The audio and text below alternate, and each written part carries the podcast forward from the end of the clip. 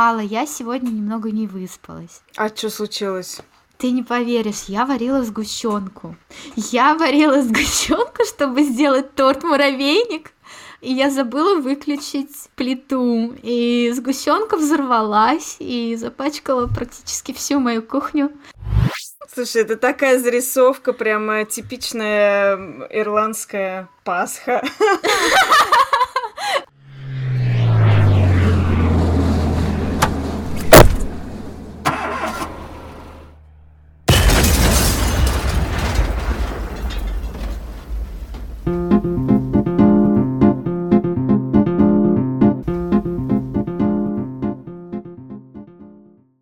Всем привет! С вами Вселенский подкаст «Ну как ты там?» и его ведущие Алла и Катя. Сегодня мы... А, привет, Алла! Я не дала тебе слова! И да, скажи, пожалуйста, как мы там приветствуем наших слушателей? Да, всем привет! А... С вами Алла и Катя.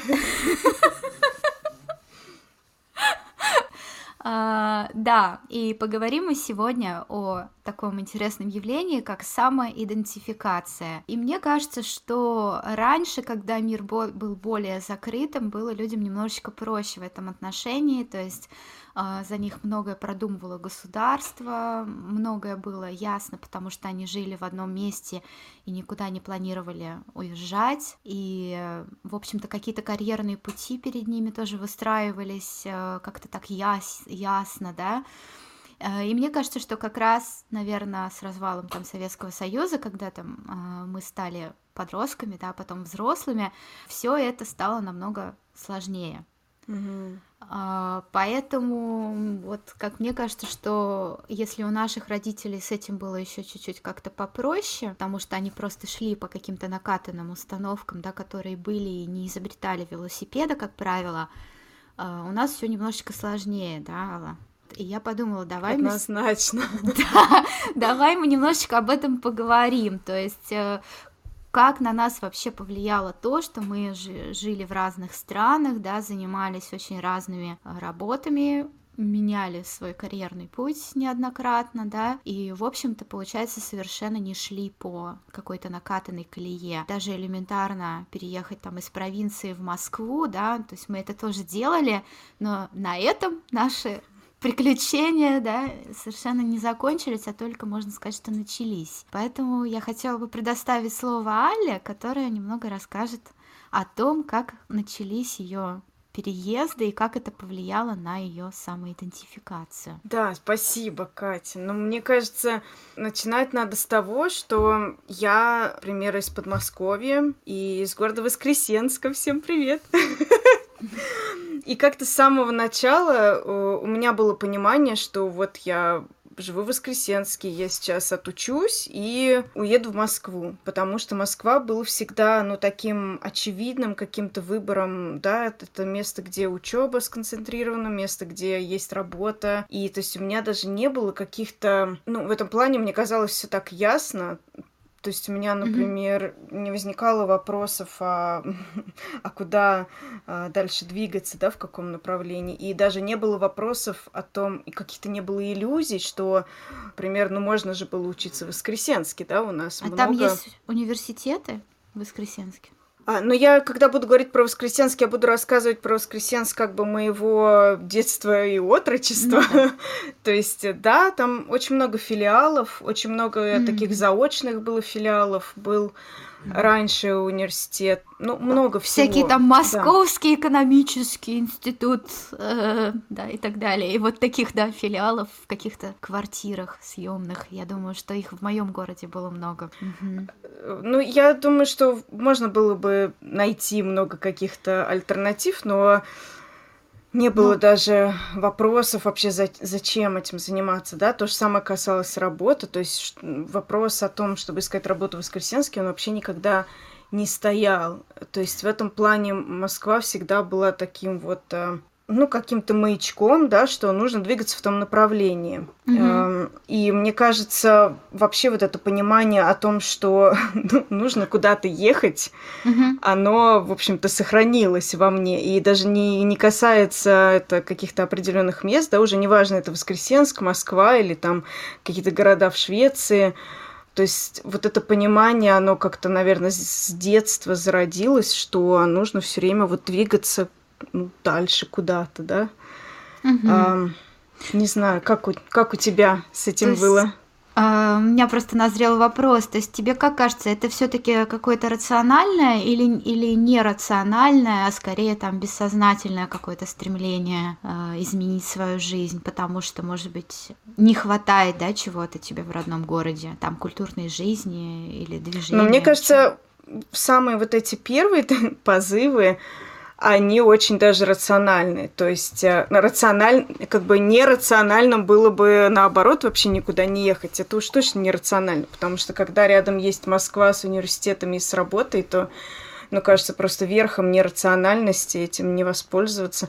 А потом, мне кажется, mm-hmm. тут же вместе складывается, да, какие-то там детские мечты, Потом туда же добавляются какие-то подростковые обиды, подростковые возмущения, да, всем вокруг. И хочется с этим что-то сделать, и ну, накапливается какая-то энергия, и вот надо эту энергию выплескивать. Да. Да. То есть тут... Э, мне кажется, все это совершается по рациональным причинам, но они могут быть, рациональные причины могут быть внешние и внутренние. Внутренние причины, они же тоже рациональные. То есть, если тебя внутренне что-то не устраивает, и ты хочешь это изменить, это что же mm-hmm. рационально? Mm-hmm. Мне на самом деле сложно что-то добавить, потому что у меня была какая-то крайне похожая в этом плане история но у меня все так немножечко по кочкам происходило и более так сложно, да. То есть я пожила в разных городах, я жила еще и в Питере какое-то время, и в Москве тоже.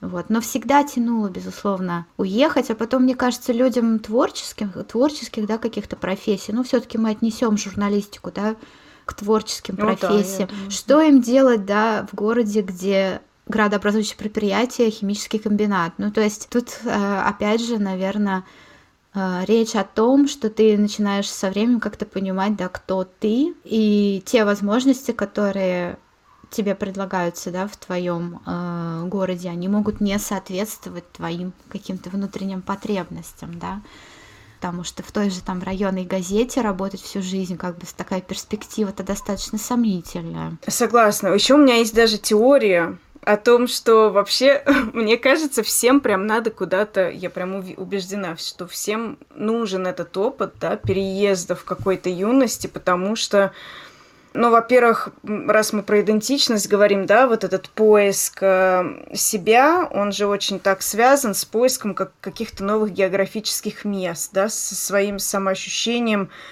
в какой-то другой точке на карте, да, как вот мы себя ощущаем. И мне кажется, даже понять вообще то, откуда ты, э, возможно, на самом деле, только когда ты уедешь от этого места. То есть я, ну, не очень представляю, как можно вот так как-то осмыслить да, свое какое-то происхождение, то вот откуда ты родом, откуда там... Mm-hmm если ты не уехал, да? Да, если ты не уехал. Да. То есть, мне кажется, если честно, мне кажется, это невозможно. Поэтому мне кажется, что даже тот человек, который никуда не уезжал, он во многом даже потерял что-то, да, потому что не произошло вот этой смены перспективы. Угу. А, как вот тебе кажется, как твои переезды изменили твою э, самоидентификацию со временем? Вот ты переехала из Воскресенска в Москву. Как поменялся твой взгляд на мир? Ну, мне кажется, вот при этом переезде на самом деле мало что поменялось, потому что поскольку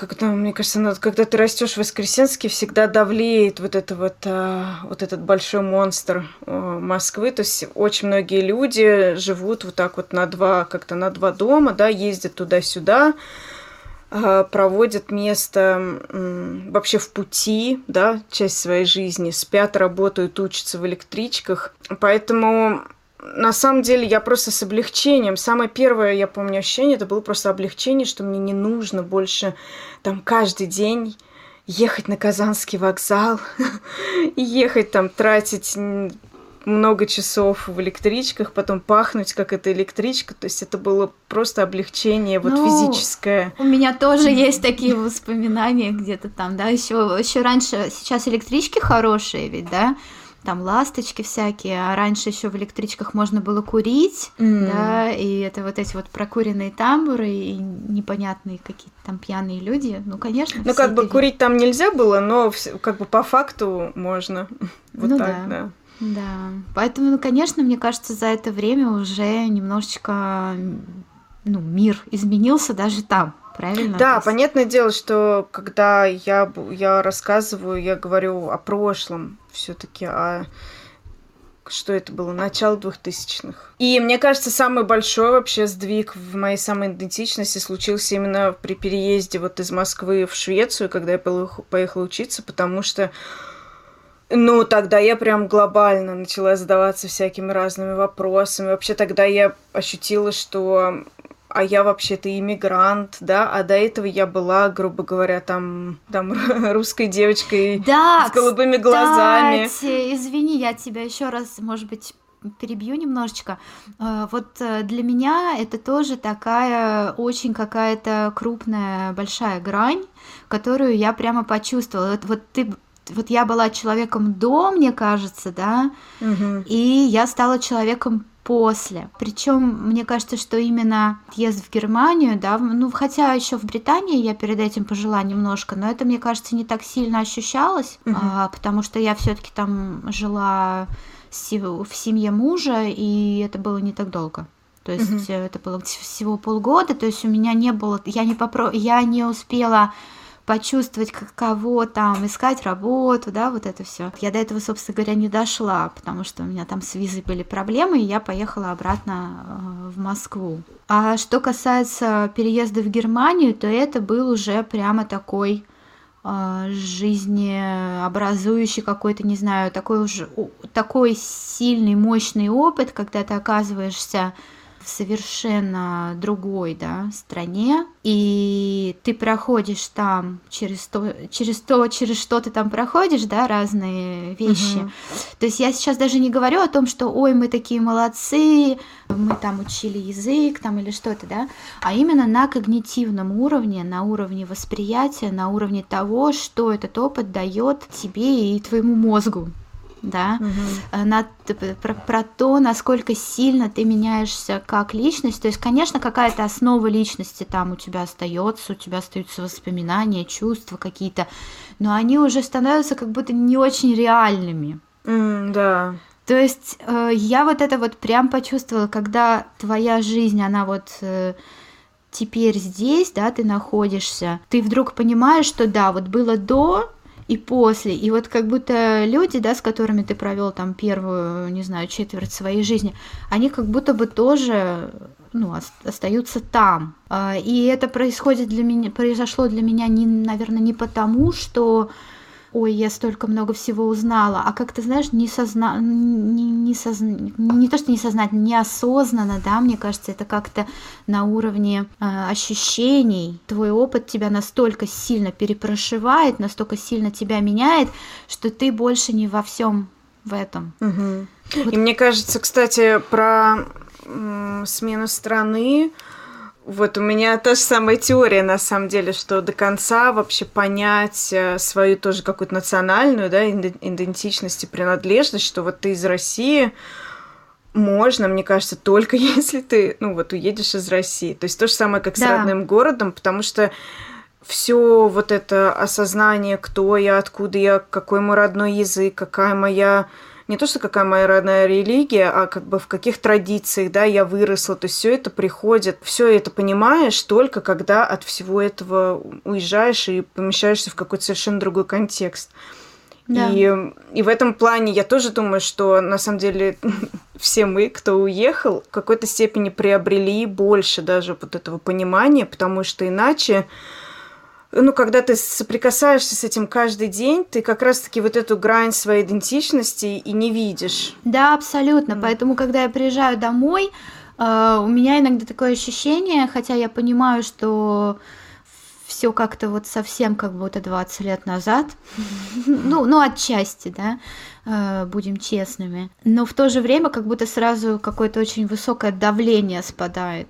То есть на моральном уровне я когда приезжаю, поскольку я в этой среде более, да, как-то натурально к ней подхожу, то тебе не надо уже э, как-то, я даже не знаю, мне сложно это объяснить вот так двумя-тремя словами, но мне кажется, что ты меня тоже, наверное, понимаешь. То есть, когда ты приезжаешь туда даже в гости, ты вот э, чувствуешь, что ты вот в этом вырос, то, то есть оно как будто часть тебя, вот mm-hmm. это вот все окружение. Когда ты за границей, это совершенно ощущается по-другому, правильно? Да, да. То есть ты как будто живешь и смотришь в какой-то мере на себя со стороны еще. Угу. Получается. Да, а еще э, ты говорила про параллельную реальность. Вот я тоже хотела сказать про те какие-то конструкты, которые вот мы создаем у себя в голове, да, что каждый, ну, каждый, когда сравнивает, да, свое прошлое с настоящим, там, то место, откуда ты уехал, с тем местом, где ты сейчас живешь, это же какие-то вообще, ну, малореальные иллюзии, вещи. Иллюзии, да. да. То есть да. это такие вот конструкты, какие-то концепты, не знаю, которые каждый себе сам создал в голове, и даже если бы мы были из одного города, я думаю, у нас бы совершенно были разные, да, совершенно точно были бы разные какие-то картинки и причины, и вообще то, от чего вот мы уезжали, да, потому что это совершенно такое вот нами самими сконструированное прошлое. Да, безусловно, безусловно. И мне кажется, каждый раз, когда я приезжаю туда, я еще немножечко удив... удивляюсь. Причем удивляюсь я не только каким-то маленьким вещам, да, что вот там э, не было вот этой остановки, а тут ее построили, или там, не знаю, магазины там какие-то сломали, как обычно в Москве, да, перестроили, сломать, снести какие-то ларьки, туда что-то другое запихать, ну вот как это, да, происходит у нас. И помимо этого еще есть такая вещь, что мне кажется, когда я живу долго-долго, там не приезжаю, допустим, нет у меня возможности приехать год, но вот моя страна, мои, мое прошлое, оно живет во мне, да, в каком-то виде, mm-hmm. в виде каких-то чувств, каких-то воспоминаний. И я всегда замечаю вот какой-то ну, диссонанс того, что когда ты приезжаешь, оно совсем по-другому. Угу. То есть, ну, что-то там, конечно, есть из того, от чего ты уехал, но, в общем-то, э, физически там за год, э, за полтора там очень много что меняется, и даже твое восприятие своих близких меняется, когда ты их видишь в реальной жизни, ты понимаешь, что вот когда я сижу где-то там далеко, э, я как-то по-другому их у себя в голове вот воспринимаю, как ты сказала, да, свои mm. кон- конструкты. То есть ты же не с реальными людьми общаешься. А еще у тебя нет такого? У меня есть еще такое ощущение, что да, когда я приезжаю домой в свой родной город, то есть я это как будто бы для меня путешествие, да, не из одной точки на карте в другую точку на карте, а это такое путешествие во времени, и я да, я вижу все эти изменения, но мне как будто бы даже они вообще не важны. То есть мне важно увидеть то, что я узнаю. То есть, а, а я узнаю вот это место, а я узнаю вот эту улицу. Mm-hmm. И то же самое, мне кажется, с людьми даже в какой-то степени, да, вот с родителями. То есть у меня как будто бы я к ним возвращаюсь в прошлое и ожидаю тоже увидеть их ну, как бы людьми из прошлого, что ли. У меня, мне кажется, есть какая-то такая иллюзия. То есть я не очень осознаю, что а, время-то идет не только да. у меня, а время-то идет тоже да, в том да. месте.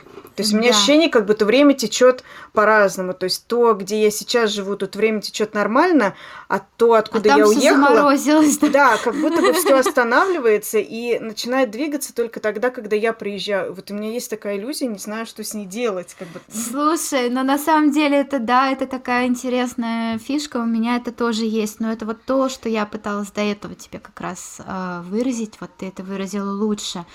То есть мы именно, когда мы здесь где-то вдалеке, да, мы живем какими-то вот этими прошлыми картинками, а, когда думаем о доме, да. Угу. И поэтому, когда мы приезжаем, то там же уже что-то немножко другое, потому что люди же тоже свою жизнь проживают, да, в угу. этот момент. Ну, не будем о грустном, что все мы меняемся, да, и э, время не течет назад. Безусловно, да. Давай вернемся все-таки немножко к само какой-то идентичности, к самоидентификации. То есть, mm-hmm. как, как ты сказала, да, что когда ты переехала в Швецию, ты особенно остро почувствовала то, что ты вот русская. Mm-hmm. А, у меня это тоже проявлялось так, что я сколько бы я ни хотела интегрироваться, да, неважно там, э, насколько хорошо я владела языком, там, например, там, английским или немецким, все равно я в какой-то момент, я даже злилась иногда, знаешь, из-за mm. того, что О, да. э, из-за того, что ты понимаешь, что не то, что ты русской быть не хочешь, но ты не хочешь, может быть, чтобы это всегда так было явно. Потому что я вот с этим очень столкнулась э, неоднократно в Шотландии, когда, я не знаю, то ли из-за того, что там люди такие вот дружелюбные и общительные, то есть у них нет э, проблемы спросить, понимаешь, в электричке, mm. а почему ты так странно звучишь, а откуда ты? И я помню, меня это так ужасно раздражало, потому что у меня достаточно всегда был хороший английский, да, а они все равно слышат, что у меня какой-то иностранный акцент. Причем, как говорит мой муж, а, у меня акцент такой э, не не дифференцированный, или как это правильно называется. Ну, в общем, а, непонятно, откуда я точно, потому что, ну, есть такие люди, там, I have a book. ну, сразу это понятно, да, что это русские. Особенно, когда в каких-то фильмах кто-то там играет э, русских злодеев вот таким вот прям акцентом, да. My name is Петр. ну, я не знаю, но ты понимаешь, о чем я говорю. Да, да, такой да. жесткий русский акцент. У меня его, безусловно, нету, но у меня есть такой какой-то generic foreign accent. Но мне почему-то никогда не приходило в голову свой акцент как-то контролировать и пытаться себя переучить, чтобы звучать вот прям как англичане.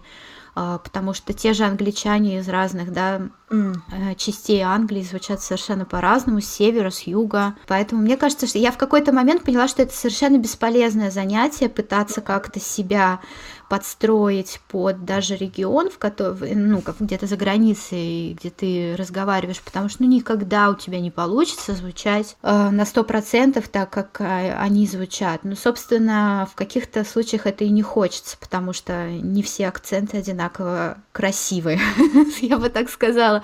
Вот, но я к чему начала этот вопрос, к тому, что когда я была в Шотландии, меня периодически, прям практически каждый раз, когда я куда-то выезжала и выходила из дома, кто-нибудь меня обязательно спрашивал, откуда а откуда ты? Вот, и я такая, ну, блин, ну, то есть, при этом у меня был маленький ребенок, да, с которым там могли посюсюкаться какие-то тетеньки там в той же электричке, и вот обязательно разговор подходил к тому, что надо было спросить, откуда я.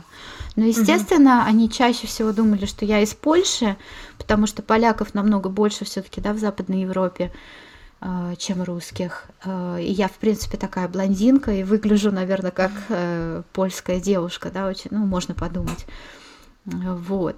И... Но меня это прям в какой-то момент вот напрягало, и я прям такая, ну блин, ну почему я не могу выйти из дома без того, чтобы всем рассказать, откуда я? Меня это прям, ну вот честно себе скажу, меня это прямо бесило потому что мне хотелось как-то, ну не то чтобы смешаться с пылью, там, слиться со средой, но как-то мне хотелось более, меньше, наверное, да, вот этого социального внимания. Меньше акцента на этом, К да? моему, да, происхождению, потому что мне хотелось просто как-то вот существовать в этой среде.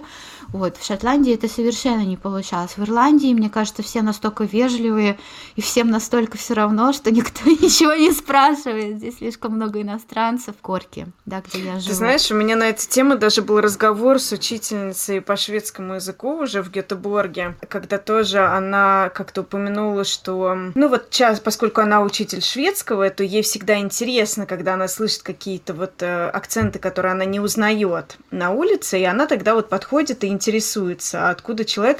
И в нашей группе разгорелся просто горячий спор, и, в общем-то, все... Это даже был не спор, а просто все там вот иностранцы, которые учили шведский, дружно выразили свое негодование, что Зачем всех... вы спрашиваете? Да, что всех этот вопрос очень... Не то, что всех, а особенно тех, кто, знаешь, вот прилагает много усилий, например, к тому, чтобы, чтобы выучить интегрироваться, язык. Да, да, да, да. Ты прилагаешь столько усилий и физически, эмоционально, и времени тратишь, а к тебе подходят и спрашивают, откуда ты, и ты так, да, блин, да, опять... и так обидно, да, нет, ну да. ну просто понимаешь, вот это вот моя история с английским языком, да, который я там изучаю с трех лет от роду, и, конечно, это обидно. Вот. Вот. Самое главное, что это было таким сюрпризом для вот преподавателя. Она она никак не могла поверить. Да, она, мол, да я с самыми добрыми намерениями, намерениями спрашиваю. То есть для нее в этом вопросе не было какого негатива, но вопрос ведь в том, как это ну, воспринимается, да. Ну То да. Есть... Просто мне кажется, человек, когда переезжает, он попадает, да, в какую-то такую зону того, что называется по-английски vulnerability. То есть человек становится таким немножечко э, чувствительным, потому что, ну, у него достаточно много стресса в этот период, да. Ну, это такая и... уязвимая, да.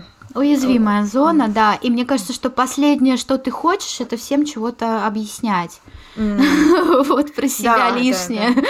То есть тебе хочется как-то ну, не то, что чтобы тебя не трогали, но тебе хочется как-то вот адаптироваться в среде так, чтобы тебе самому было комфортно, да, чтобы как-то функционировать на достаточном уровне с местными.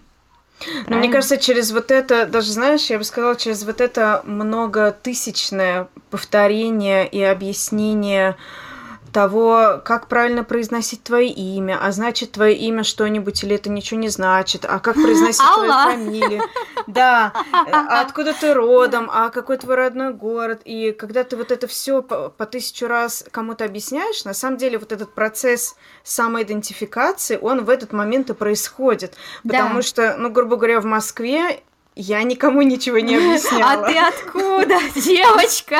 Ты с Украины. То есть мне не нужно, то есть мне не нужно объяснять там, как мое имя произносится, да, там Да, да, но ну, в Москве ты все равно дома. Ну, потому что ты, ты все-таки русская, да, и ну неважно.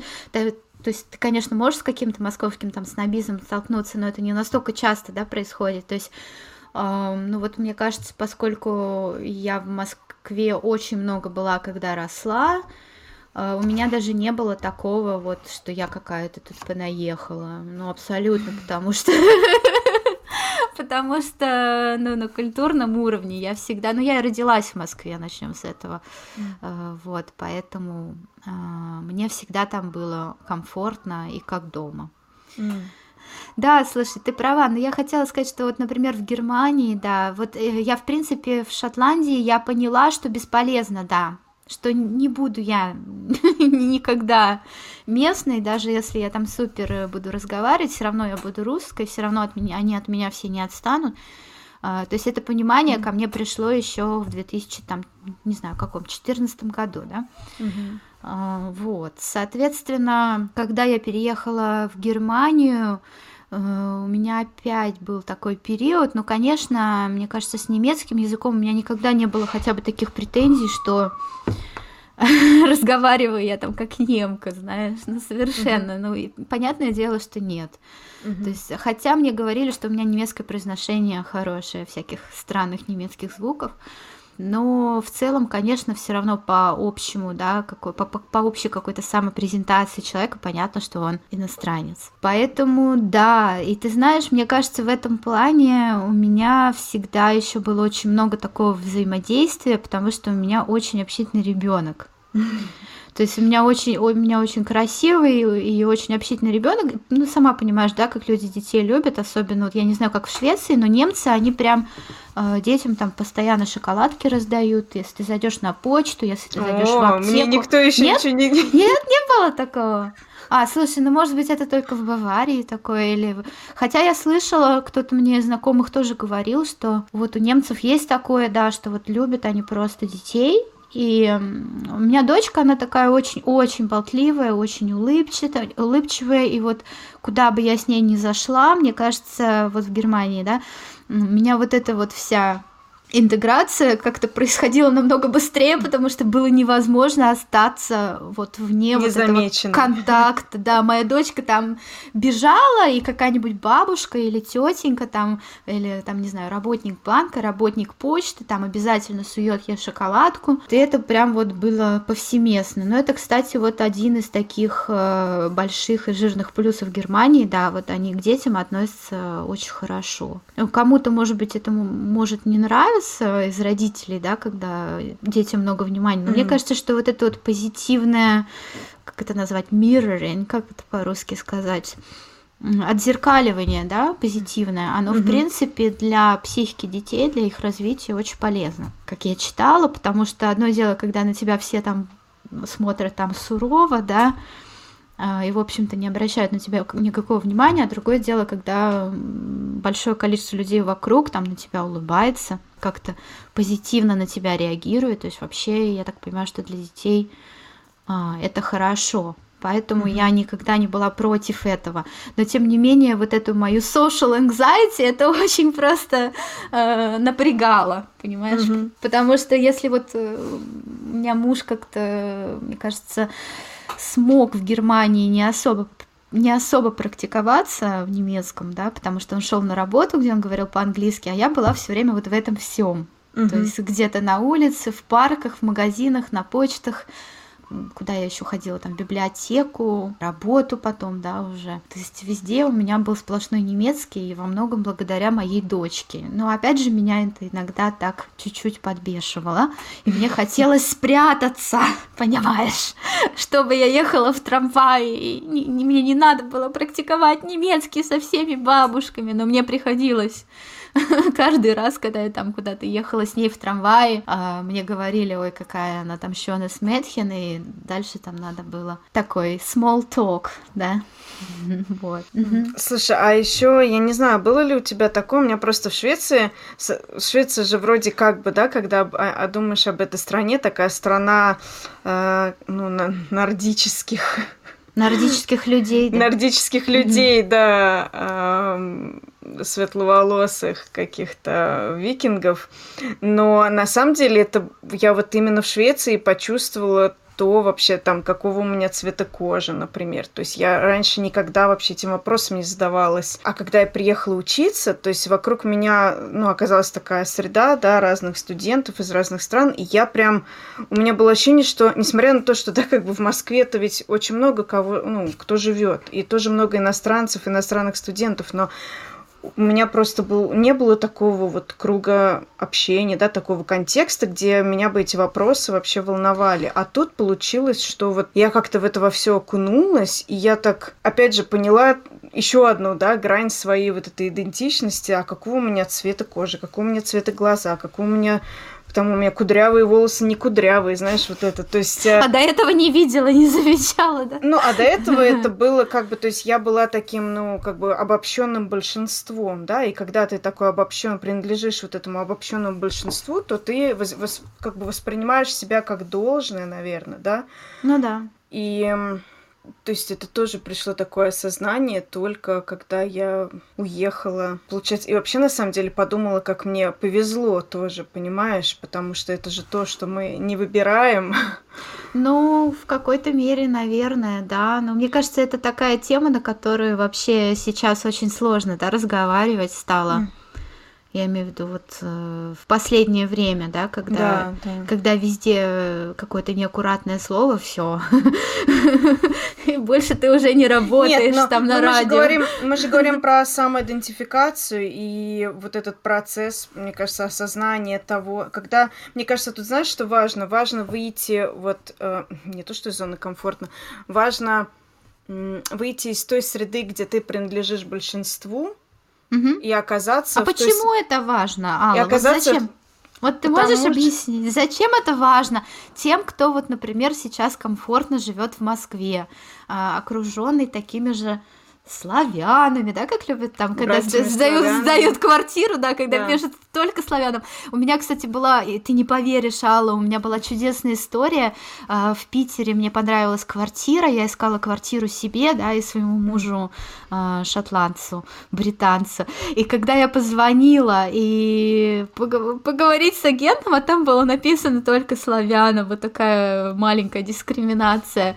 Я позвонила по телефону и сказала, да, меня спросили, а вот кто вы там, это угу. по, по, национальности, по национальности? Я сказала, ну я вот русская, а муж э, британец, шотландец, и мне сказали нет. Мне сказали нет, нам только русские.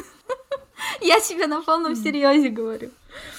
Вот так было. Да, но мне кажется, это важно, потому, ну, как бы это важно, если человек интересует вообще какие-то грани жизни, да, какого-то экзистенциального опыта, я не знаю, то есть, в принципе, если, ну, например, для меня это важно, для меня вообще важны вот эти разные грани идентичности, да, то есть, мне кажется, mm-hmm. чем больше, мне кажется, чем больше этих граней в одном человеке, тем больше ты можешь вообще понимать этот мир, то есть, чем этих граней меньше, тем менее ты как бы, как mm-hmm. ты уже сказала, mirror, да, тем меньше ты, mm-hmm. чем меньше у тебя грани, тем меньше ты можешь как бы рефлексировать рефлектировать, да, на... А кто я, да. Да, и, ну, а как бы отражать разные Слушай, а с другой, с другой стороны, у меня почему-то сразу назрел такой вопрос. А тебе не кажется, что вот э, когда чем больше ты таких граней открываешь, тем больше опыта ты получаешь, тем, собственно, сложнее тебе жить? Да, да. Да, согласна, вот зачем да. тогда ты бедным москвичам, которые ходят там куда они там уже сейчас ходят, там уже все, все, куда ходила я, наверное, уже закрылось. Я хотела сказать в крошку картошку, а она ее, по-моему, уже нет. Она вообще есть? Я, не, помню, не знаю, я тоже очень люблю крошку картошку. А, вот, ну, ну по студенческим своим, да, финансам я, наверное, только в такие рестораны и могла ходить тогда. Да, вот. Нет, я это к чему? А, к тому, что мне кажется, чем больше ты узнаешь, тем больше у тебя появляется как бы почва для невроза, да, условно говоря, потому что э, ты больше не можешь себя отнести к какому-то вот этому большинству и почувствовать себя в каком-то комфорте. Потому что я вот, честно сказать, я э, иногда просто смотрю, допустим, на ирландцев, да, которые никуда не уезжали, и да, я вот вижу, какие они узкие, прости, прости, господи, да, ну, ну, я не хочу их обидеть, но я вижу вот какое у них э, узкое мировоззрение, да, mm-hmm. э, ну, то есть закончил университет, надо срочно, срочно взять ипотеку, пошел работать там юристом или врачом, у них это просто тут сейчас, ну, такое самое, да, прям юри... как вот в России, наверное, в 90-е все хотели быть юристами и экономистами. Mm-hmm. Мне кажется, у ирландцев это до сих пор такое вот какое-то доминирующее, да, то есть какие-то профессии, которые тебе вот стабильно будут приносить деньги и признание. То есть я прям вижу вот это, это вот, э, понимаешь, это во всем, это в стиле жизни, это в том, как люди живут, куда они ездят отдыхать. То есть понятно, что они люди не ищущие. Угу. А, ничего они такого не ищут, никуда они там не собираются. Вот они себе там гнездо устроить уютное, работу получше, да, и желательно, чтобы с постоянным контрактом, чтобы там никуда вообще не уезжать, mm-hmm. да, и все. И отдыхать они ездят там все, по-моему, в Испанию, да, в основном в Испанию, мне кажется, в Португалию, точно так же, как британцы, да, на Тенерифе, там, куда они там выросли. Мне кажется, все шведы туда ездят. На Тенерифе, да. Слушай, ну это такой полный вот стандартный набор, да, то есть как корзиночка с яичками на Пасху, да, вот этот вот такой какой-то стандарт. И я вот этот стандарт вижу вокруг, но я им искренне иногда завидую, потому что, ну, да, у них, а у них все хорошо, у, них, у них все у них как бы все хорошо, да, у них все все, так скажем, да, им не знакомы там какие-то глубинные экзистенциальных, э, я не знаю. Изыскания. Да, Слушай, я, ну я у них все классно, понимаешь, у них нет там этой тревоги, депрессии, как правило, мне кажется, или там еще чего-то. У них нету почвы для этого. Я просто хотела сказать, что я тут тоже вижу, как бы, ну, таких людей очень легко идентифицировать. Да. И нет ничего плохого в их образе жизни, если он их устраивает, но у меня наоборот всегда такое глубокое сожаление. Я прям, ты понимаешь, я, я всегда думаю с ужасом, что что не дай бог у меня бы был такой бы образ жизни, какой кошмар, нет, нет, нет. То есть я, ну то есть это точно вот не мой какой-то выбор, не мой mm-hmm. путь. И мне кажется, ну не то, что нужно себе искать приключений там на, да, на пятую точку, но как бы жизнь должна быть интересной, а если у тебя постоянный контракт, и ты ездишь отдыхать в одно и то же место, ну... Но это скучно, я с тобой согласна, но я же иронизирую, да, понятно. Я, я не завидую таким людям на полном серьезе, но я вот просто иногда смотрю со стороны и э, я вот думаю, блин, как же это, наверное, просто, да. Вот. Потому что себя-то ты уже обратно не можешь в эту какую-то коробочку, да, загнать. Или когда, например, ты общаешься с какими-то русскими знакомыми, э, и они тоже, в принципе, там ну, занимаются, допустим, прям как по стандарту, как по шаблону, занимаются йогой, ездят в Таиланд, допустим, ну, или там мечтают о том, чтобы поменять работу на более оплачиваемую. В принципе, на этом, да, э, ваша беседа там заканчивается, потому что ты понимаешь, что, да, вот э, люди жили там, и вот в соответствии со своим опытом они делают лучшее, что они могут. Угу. То есть они, в принципе, -то тоже развиваются, просто они развиваются намного менее... Скачкообразно. Э, да, я не знаю, как это назвать, но мне, мне мой психолог один раз назвала меня так, что я прыгаю с шестом.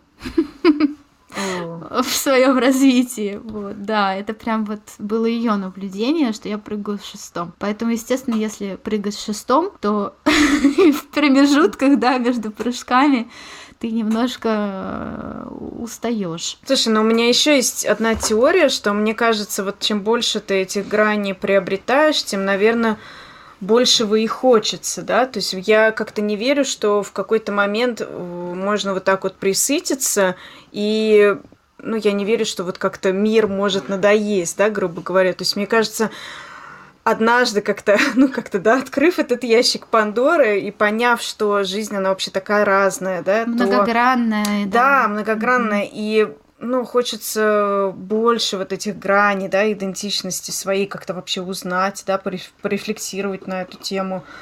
Я уже как-то не верю даже, что можно остановиться, если честно.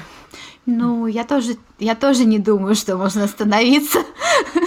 Я бы, может быть, иногда не отказалась просто чуть-чуть передохнуть и как-то побыть в какой-то зоне комфорта хотя бы какое-то mm. время. Вот, но я тоже в зоне комфорта практически никогда а, не нахожусь, а получается, что я делаю все время что-то новое, да, куда-то еду за какой-то мечтой, потом я ее достигаю, понимаю, что вот теперь я вот это знаю, и мне надо что-то еще. То есть это какой-то бесконечный процесс, мне кажется, очень сложный.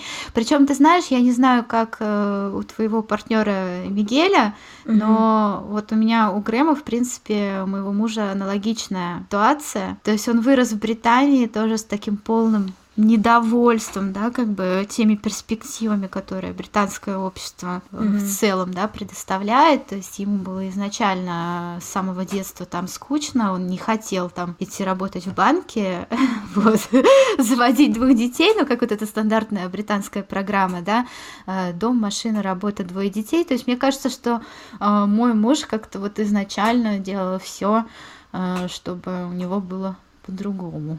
Поэтому получается, что в нашей семье э, у меня, соответственно, нет желания возвращаться, допустим, в Россию, а у него нет желания э, жить в Британии. Поэтому мы постоянно находимся в каком-то пути. Да, слушай, ну у Мигеля история такая, что он, да, родился в Перу, потом уехал учиться, он так постепенно уезжал, уехал учиться сначала в Бразилию, потом уехал учиться во Францию, потом из Франции уехал в Германию, а потом из Германии О, уже доехал. Какой он у тебя путешественник! Он еще круче нас, получается. Еще доехал больше, до Швеции, и то он все время спрашивает, типа, ну чё, куда мы поедем? Да, какой молодец, какой легкий на подъем.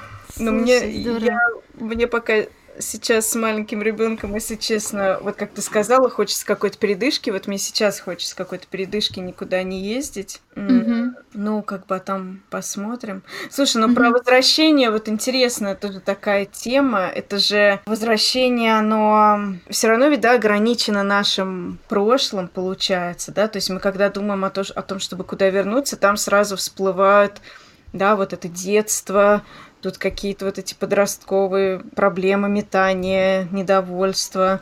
И вот очень сложно, да, как-то оценивать, ну, то место, куда ты хочешь вернуться, не обязательно даже про Россию речь, без вот этого вот всплывания, да, какого-то своего прошлого. Потому что возвращаешься, да. мы же, когда говорим о возвращении, мы же говорим о географическом положении, да, а, а мне кажется, у меня мозг думает сразу, что я в какое-то прошлое сейчас вернусь, 20 лет а...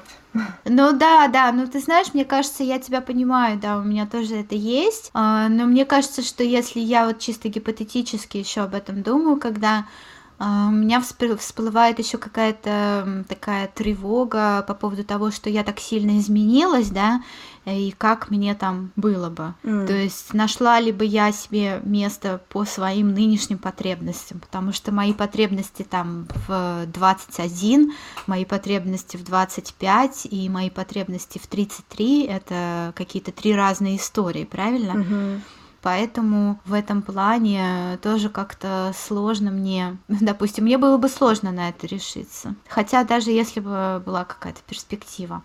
А еще мне кажется, тут вот для меня тоже такой вопрос сложный, что ты столько прилагаешь усилий, чтобы вот не, не только для того, чтобы куда-то уехать, да, усилия не в плане передвижения, да, там собрать багаж, купить билет, а вот этого пути личного, да, то есть твой путь идет там из одного города в другой, из одной страны в другую, а потом, когда ты думаешь о возвращении, я так думаю, ну это же как-то вот перечеркивает, получается, все твои, ну все твои какие-то достижения личные, да, и ты думаешь, ну как-то я вот сейчас вот вернусь, я же уже... Мне же надо на Луну! Да, да, у меня, безусловно, это тоже есть. И к тому же, знаешь, мне кажется, что вот это действительно такая пропасть, да, в мировосприятии, допустим, моем там и прошлого поколения, которые в России, она настолько огромная, то мне как-то не хочется сталкиваться со всей этой идеологией, да, э, я даже не знаю, как сказать. Mm-hmm. Но мне нравится общаться, да, с э, родными, приезжать, но опять же долго общаться, общаться постоянно, вот именно прям там жить, вот я, я не понимаю пока что, как бы это было. Да, не очень понятно, зачем, да? То есть как-то, да. ну, если не брать во внимание, да, там, например, какие-то факторы, да, там возраст родителей, например, да, если там нужно за кем-то ухаживать. То есть вот так, если гипотетически мыслить, да, вот, а, ну, а зачем? А, да, то а вот, я тоже, зачем? То мне, вот... мне тоже сложно как-то обосновать. С другой стороны, знаешь, еще хотела спросить, вот, а, а как ты думаешь, то есть мы так вот работаем усиленно над тем, чтобы создать много этих граней, да, самоидентичности, а помогают ли они лучше понимать людей, да, то есть вот с одной стороны, да, я согласна, есть вот эта пропасть между между ну, грубо говоря, людьми, кто никогда никуда не уезжали, да, и там, и тобой. А, но, с другой стороны, мне кажется, в этом наше преимущество, что, мне кажется, мы как-то лучше можем понимать. Да, мы, безусловно, можем понимать. Да, ты, ты, ты права, конечно, понимать мы можем лучше, но мне кажется, что все равно это не, это не убирает эту пропасть, к сожалению. Mm. Знаешь, мне кажется, что ты можешь просто научиться, ты можешь научиться не раздражаться, ты можешь научиться не пытаться их переубедить как-то, потому что... Mm Пределы, них, да. Да, вот э, мне кажется, для меня это такая, наверное, ну, как бы была главная задача, опять же, работы, например, с психологом, чтобы не было желания кого-то переубедить, чтобы они вот поверили, что бывает еще как-то по-другому, да, потому угу. что иногда прям очень хочется, да, когда ты видишь какие-то ограничения других людей, очень хочется сказать, что ну, можно как-то по-другому, но угу. в силу уже каких каких-то сложившихся штучек у них в головах э, своего, да, какого-то предыдущего опыта, они тебя вообще даже не готовы слушать. Mm. Поэтому, ты знаешь, опять же, мне кажется, это даже отдельная тема, но я все-таки для себя самым близким человеком считаю своего мужа несмотря на то, что мы с ним там совершенно разных национальностей, да, разного воспитания, но вот из-за того опыта, который мы вместе проходили, вот этих вот переездов, да, и попыток как-то выстраивать свою жизнь в разных странах. Он меня понимает намного быстрее и лучше, и мне надо ему объяснять намного меньше, ну или чаще там вообще ничего не надо объяснять, да, то есть он все понимает, потому что у него какая-то очень аналогичная история во всем этом. А, допустим, разговаривать с людьми, которые никуда не уезжали из Британии или никуда не уезжали из России, бывает намного сложнее угу. потому что они как бы внутри, знаешь, вот этой какой-то идеологии страны, вот этого какого-то... Да, да, если ты говоришь на поля. одном языке, да, на русском, то получается как бы барьеров у вас гораздо больше. Да, да. безусловно, барьеров именно каких-то вот этих э, барьеров ценностных, э, барьеров, mm мне кажется, это в первую очередь речь о ценностях, о ценностях, о том, вокруг чего, да, ты строишь свою жизнь. Хотя, в принципе, ну, базовые вещи, они, мне кажется, одинаковые для всех. Это там семья, дети, да, благополучие. Ну, какие-то совершенно базовые вещи.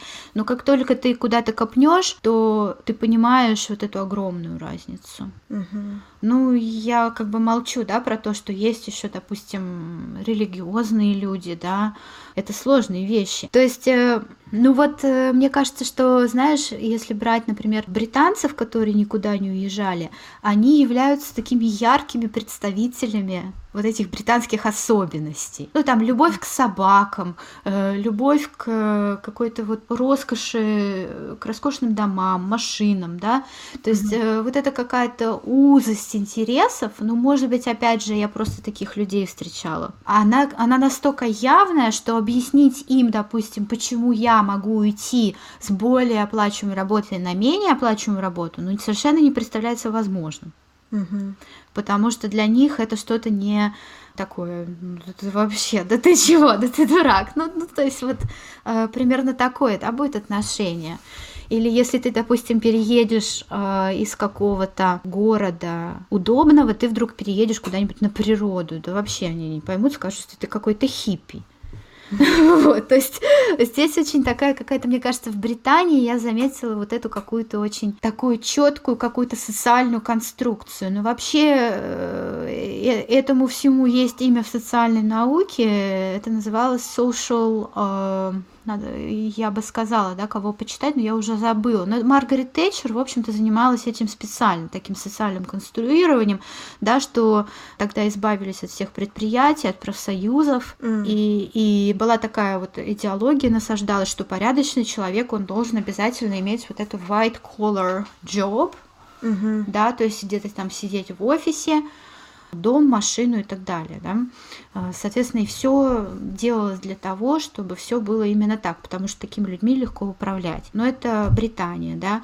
А, опять же, допустим, если взять Россию, то там что-то уже свое, да, но мне кажется, что тут в первую очередь то, что людям не хватило, да, какого-то потребления. А, может, я сейчас далеко ухожу в дебри, но в 80-е, 90-е годы, мне кажется, все таки да, была такая какая-то неопределенность и финансовый кризис, поэтому позже люди как-то стали вот эту самоидентификацию через потребление, mm. как мне кажется, очень во многом. То есть, э, если я что-то такое красивое, качественное, дорогое потребляю, вот, значит, я как бы чувствую себя хорошо. или там крутым, mm-hmm. да. То есть мне, допустим, это тоже уже мне не интересно. Mm-hmm. Поэтому, когда я сталкиваюсь с тем, что мне присылают какие-то фоточки э, машин или там отпусков, мне просто становится как-то очень ну окей, ну, ну молодец, ну классно, да, что-то. Я рада, что... Нет, я искренне рада, что люди там отдыхают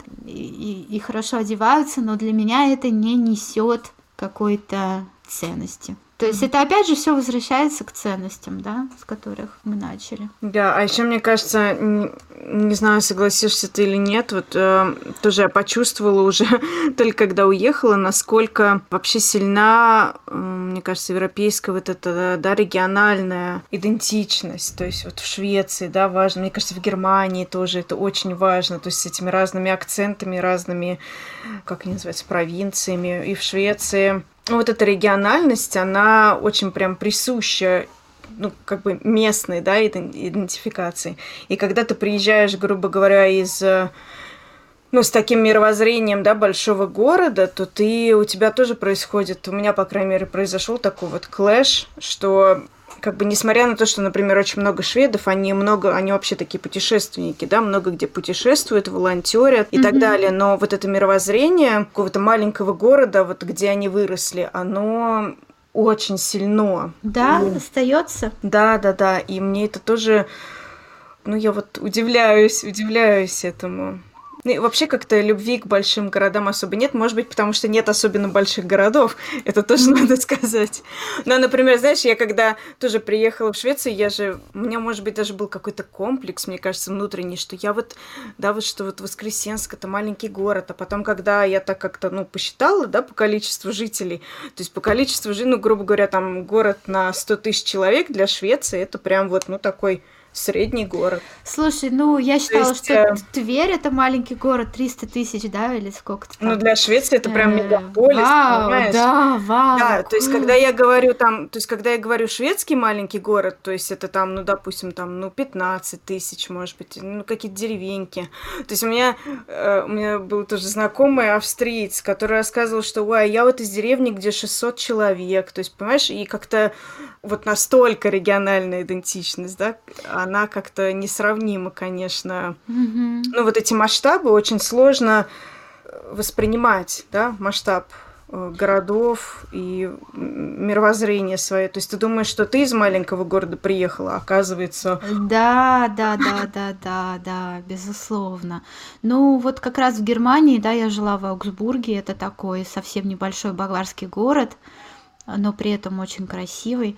И да, сколько он там, я не знаю, он, по-моему, тысяч, наверное, 300 был э, со всеми вот окрестностями типа suburbs. Да сам город, наверное, тоже 1100. Uh, ну, да, ты знаешь, вообще это интересный вопрос, вот, да, а где тебе комфортно? Вот я, честно говоря, до сих пор не могу себя как-то четко идентифицировать. Вот я человек городской или нет. Mm. Ну, то есть, в принципе, да, конечно, я выросла в городе, я дальше тоже там жила, работала, да, в городах. То есть я не могу сказать, что я прям человек там деревенский, нет. Но в то же время большая, большие толпы народу, а не могу сказать, что они мне там очень нравятся. Mm-hmm. Потому что особенно последнее да, время я прожила, живу э, в Ирландии, и тут очень много природы, Угу. И э, очень много какой-то зелени, лесов, моря, поэтому у меня появился какой-то вкус к просторам и свежему воздуху, поэтому даже, даже не знаю, как бы я себя почувствовала опять в квартире, окруженная э, какими-то стенами кирпичными или бетонными. Слушай, а я, кстати, не, я хотела сказать, что я вот прям поняла, что я городской человек по, ну вот по по менталитету, да, по мировоззрению, потому что, мне кажется, только в городе как-то вот создается среда вот, ну, людей, которые откуда-то приехали, да, людей э, с разными вот этими идентичностями своими. То есть я не могу себе да. представить вот такую вот как бы мешанину всего, да, в какой-то там, ну, маленькой деревушке. Вот я сейчас живу в такой, можно сказать, э, ну, деревушке, в маленьком городочке, пригороде, да, Корка, где как раз а, такие отдельные большие дома у всех, и э, все, очень-очень много иностранцев, очень много там испанцев, э, русских даже, украинцев там и так далее, поляков, литовцев, в общем, кого только нет. Поэтому я как раз сейчас в таком живу.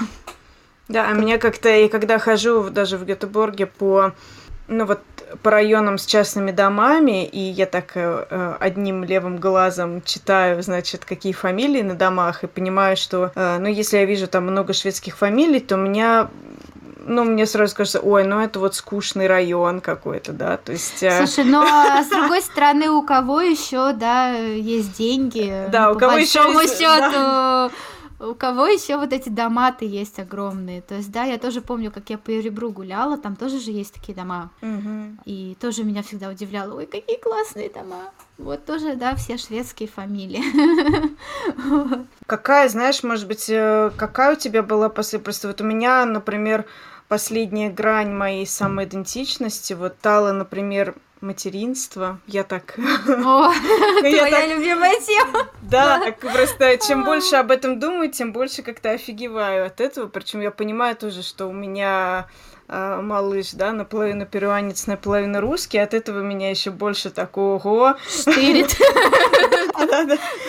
И то есть меня пока вот эта грань моя, моей самоидентичности, ну, занимает мое время, я так много на эту тему рефлексирую. Не знаю, есть у тебя такая твоя вот а, грань? Ты знаешь, я пришла вообще, мне кажется, к тому, что, в принципе, мне уже надо успокоиться и перестать себе уже искать какие-то эти группы, не группы, ну, какие-то ярлычки, потому что, ну, по большому счету уже это невозможно в моей ситуации. То есть я это говорю не то, что там трагичным голосом, угу. а просто реально пора признать так, уже, фух. мне кажется. Да, пора признать, что я, я не то, не все, ни рыба, ни мясо, а, а я вот Катя, и я такой вот, э, ну, в общем-то, какая разница? ну, то есть в культурном плане, да, безусловно, я русская, это, это, это там никак не вырезать, понимаешь, а, но в то же время весь этот опыт жизни в разных странах а, меня, опять же, подводит к тому, что я ценная такая, какая я есть сама по себе. Сама по себе я представляю какую-то Э, оригинальную комбинацию всего генов, там, культурного какого-то э, опыта и так далее. То есть, в принципе, мне кажется, это такой какой-то утопический вариант, да, если будет больше таких людей, мне кажется, как мы, то как раз будет меньше каких-то там Дональдов Трампов приходить к власти, и будет меньше войн и прочего всего. То есть мне кажется, что вообще вот это вот э, желание, да, как-то национально идентифицироваться постоянно, да, а, оно идет от чувства какой-то небезопасности, что ли, mm, когда, mm, когда, да, тебе, согласна. когда тебе некомфортно, когда тебе надо найти врагов, когда тебе надо найти каких-то других и на них да, спроецировать да, да. свои страхи, да, что вот как э, американцы там боятся, что вот там эти, не знаю, кто-то приедет, заберет их работы. Э, ну, то есть это такие вещи, мне кажется, что это из разряда каких-то массовых иллюзий. И э, если бы люди как-то меньше на этом всем фокусировались, а больше фокусировались на том, что, собственно, вот чем они хотят заниматься, да, ну, какие-то другие вещи, которые продуктивные, которые в их власти, да, то мне кажется, что мир, он вообще был бы намного более лучшим местом для жизни. Поэтому, короче, всем граней.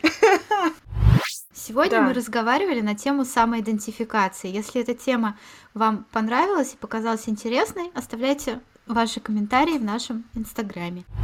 Да, а с вами был вселенский подкаст «Ну как ты там?» Ну и его ведущие Катя и Алла. Да, всем пока, всем спасибо и всем новых граней. Всем всего самого интересного и новых граней. Да. Пока.